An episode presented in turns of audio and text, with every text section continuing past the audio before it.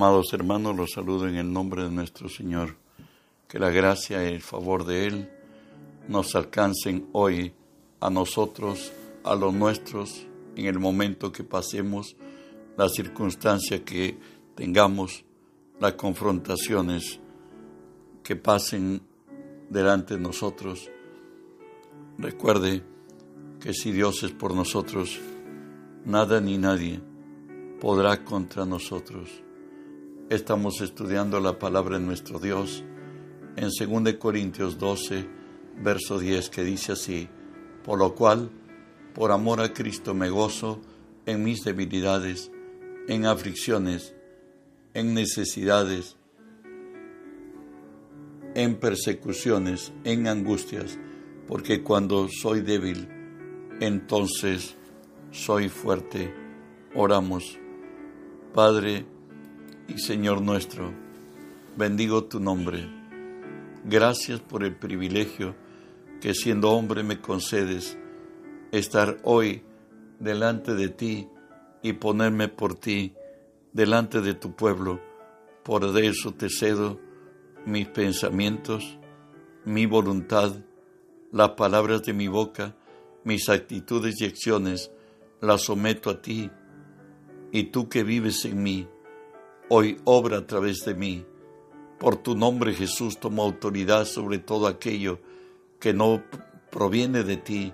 En tu nombre los ordeno y que salgan fuera en el nombre de Jesús, no solo en este lugar donde se transmite esta palabra, sino a donde alcance esta señal. En el nombre de Jesús, Dios Espíritu Santo, permíteme decirte bienvenido. Hoy unge mis labios con tu poder Pon tus palabras en mi boca, unge los oídos de mis hermanos, para que tu palabra se quede en nosotros. Háblanos, buen Dios, en el nombre de Jesús. Estamos, hermanos, estudiando ser débil en Cristo. Hoy veremos actitudes que causan pérdida.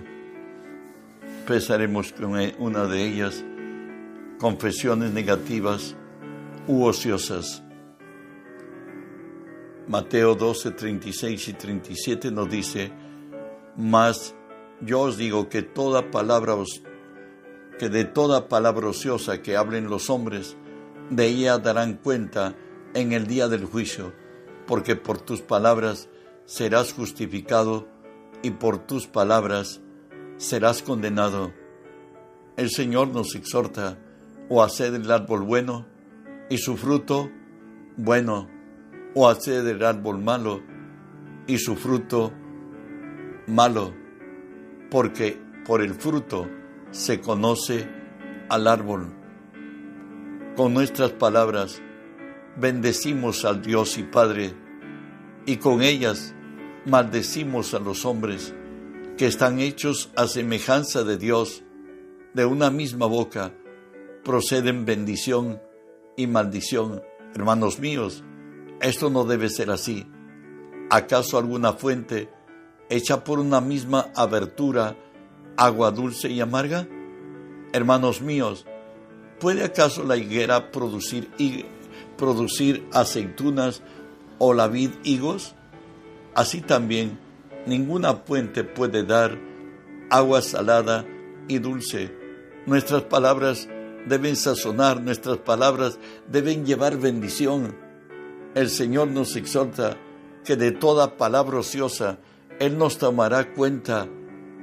Nuestras palabras son determinantes en nuestro caminar. Nos dice la palabra, te has enlazado con las palabras de tu boca y has quedado preso con los dichos de tus labios. No vamos a hacer más de lo que nosotros, de lo que nuestras confesiones, nuestras palabras declaren o menos de lo que ellas hablen. Estamos ante una verdad y una ley espiritual determinante.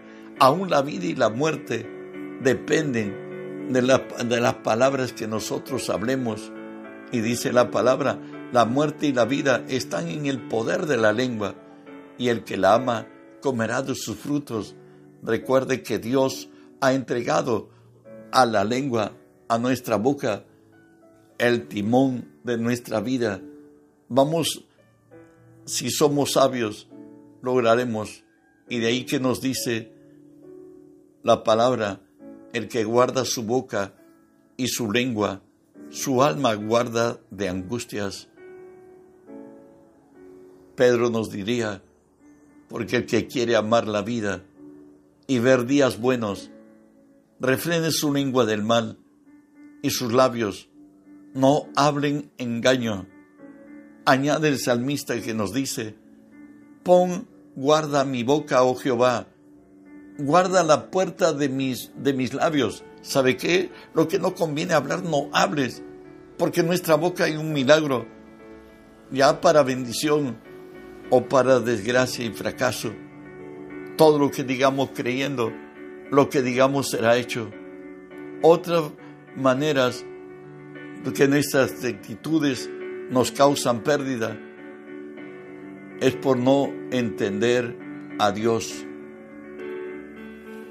Mateo 13 y 19 nos habla de, cuando el sembrador salió a sembrar y nos dice así, cuando uno oye la palabra del reino y no la entiende, viene el malo y lo arrebata.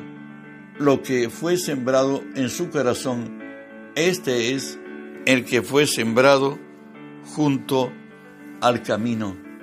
Este fue el que fue sembrado junto al camino no entendió, lo comió las aves del cielo y llevaron. Mas el que fue sembrado en buena tierra, este es el que oye y entiende la palabra y da fruto y produce a ciento, a setenta, a treinta por uno.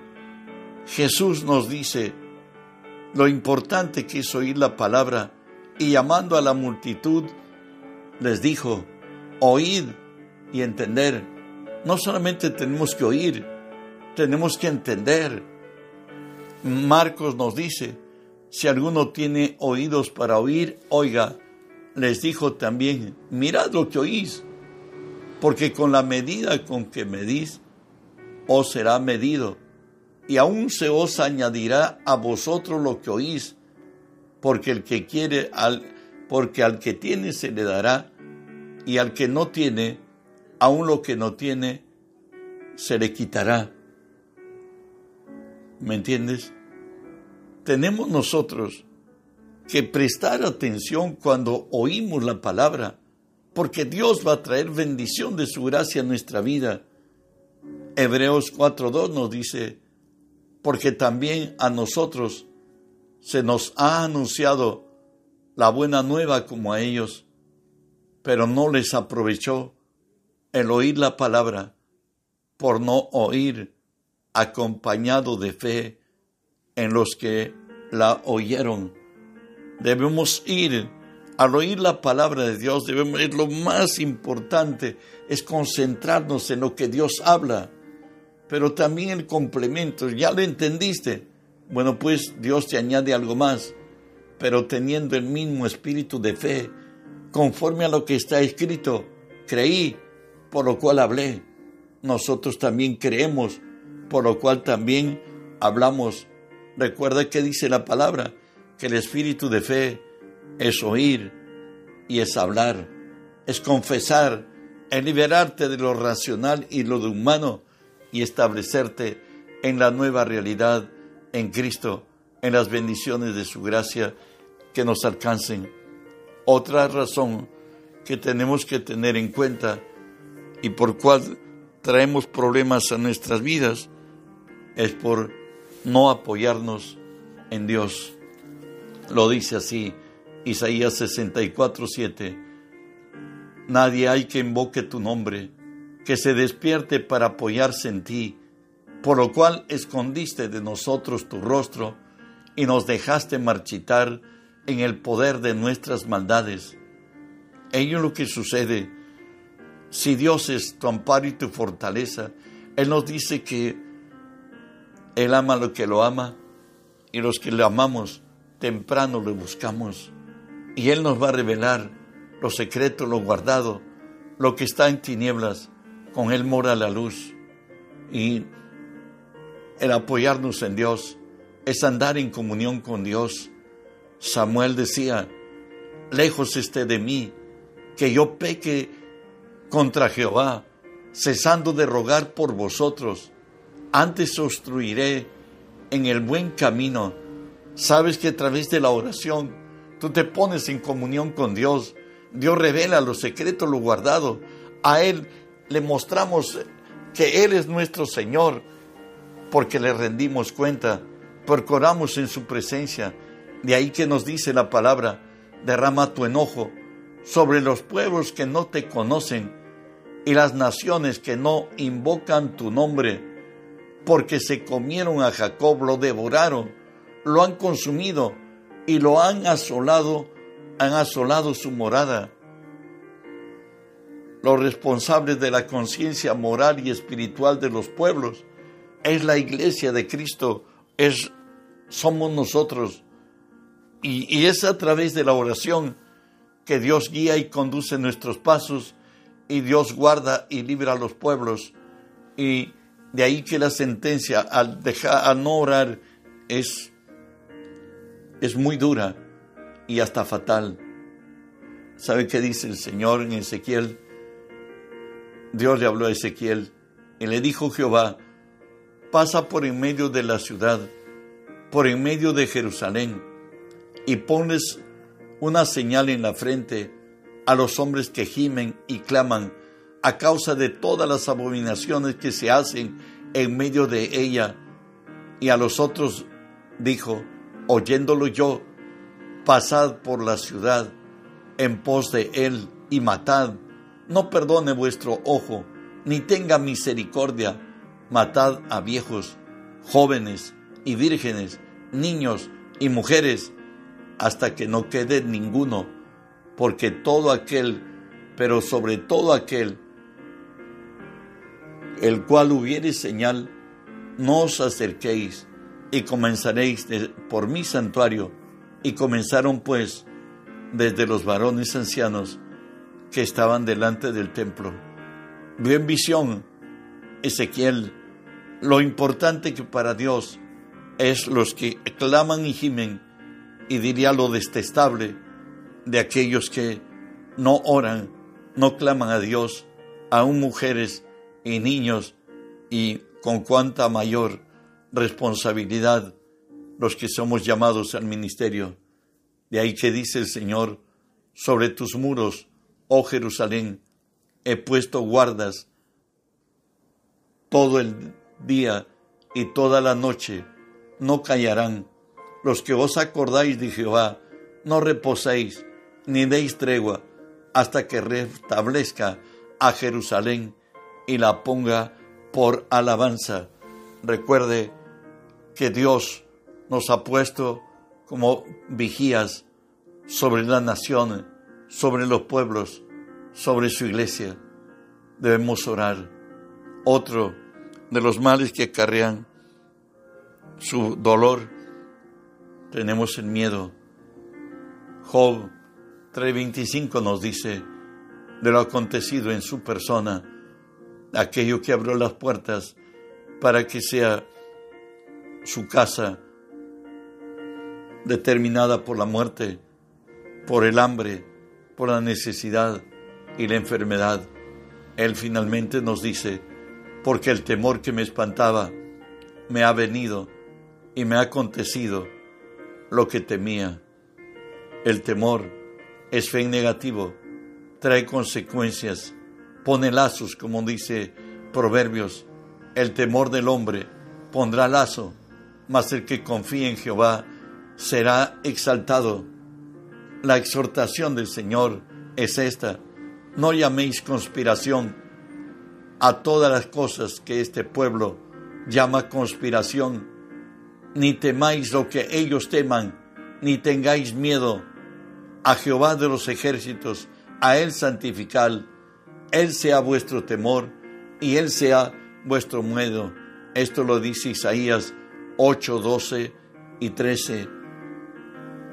Primera de Juan 4, 18 nos dice, en el amor no hay temor, porque el perfecto amor echa fuera el temor, porque el temor lleva en sí castigo de donde el que teme no ha sido perfeccionado en el amor. Nos está diciendo el Señor que el temor abre puertas para que el enemigo nos destruya. Solamente cuando hay el verdadero amor, y el verdadero amor es Cristo viviendo en nosotros, ha echado fuera el temor. Recuerda que el temor, el miedo, nace en el corazón del hombre a causa del pecado cuando cayó de la gracia. Pero venido hoy el favor de Dios y la restauración del hombre, nos dice la palabra, porque no nos ha dado Dios espíritu de cobardía, sino de poder, de amor y de dominio propio. Dios nos ha dado espíritu de poder, de amor y de dominio propio. Otra de las razones, actitudes que causan y humillan es la soberbia. Pedro nos dice, igualmente jóvenes, está sujetos a los ancianos y todos sumisos unos a otros, revestidos de humildad, porque Dios resiste a los soberbios y da gracia a los humildes. Dios resiste a los soberbios y da gracia a los humildes. ¿Sabes qué? Antes del quebrantamiento es la soberbia y antes de la caída, la altivez de espíritu cuando nos sentimos fuertes, nos sentimos en nuestra naturaleza, en nuestra soberbia, nos sentimos fuertes, ya viene el abatimiento y cae. ¿Sabes qué? Más Dios es justo. Aquel a este humilla y aquel enaltece. Dios es el verdadero. Jehová exalta a los humildes y humilla a los impíos hasta la tierra. Hoy tenemos la historia del querubín, de aquel ser creado para prestarle alabanza a nuestro Dios, el lucero de la mañana. Escuchen la historia de por qué de su caída. Isaías 14, 12 al 19 nos dice ahí, ¿cómo caíste del cielo, oh lucero de la mañana? Cortado fuiste por tierra tú que debilitabas a las naciones, tú que decías en tu corazón, subiré al cielo, en lo alto, junto a las estrellas de Dios, levantaré mi trono, y en el monte del testimonio me sentaré, a los lados del norte, sobre las alturas de las nubes subiré, y seré semejante al Altísimo, mas tú, derribado eres hasta el Seol, a los lados del abismo, se inclinarán hacia ti los que te vean, te contemplarán diciendo, ¿es este aquel varón que hacía temblar la tierra, que trastornaba los reinos, que puso al mundo como un desierto, que asoló sus ciudades, que puso presos a sus presos, nunca abrió la cárcel?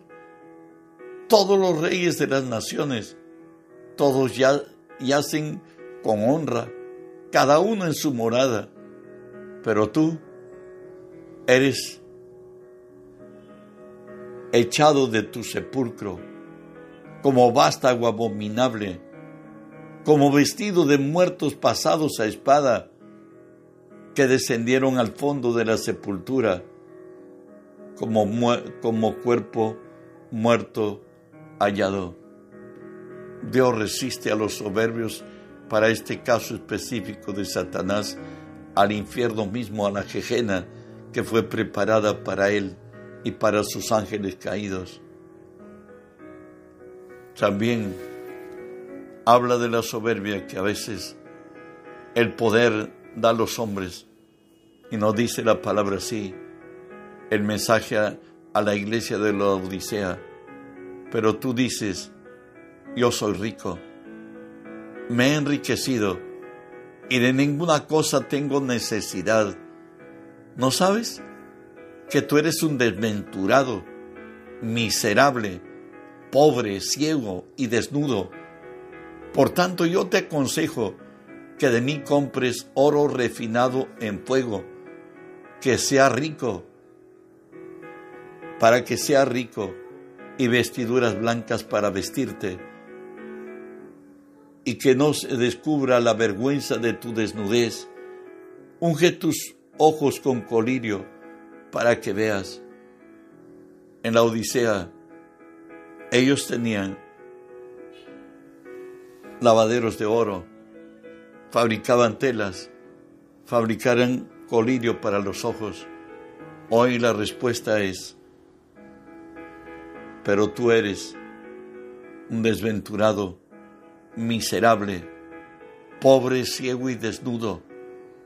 Dios, la suprema autoridad, ha declarado su desventura y su miseria, mas él, en su soberbia, por los bienes que Dios le había bendecido, pues creía que estaba muy en alto.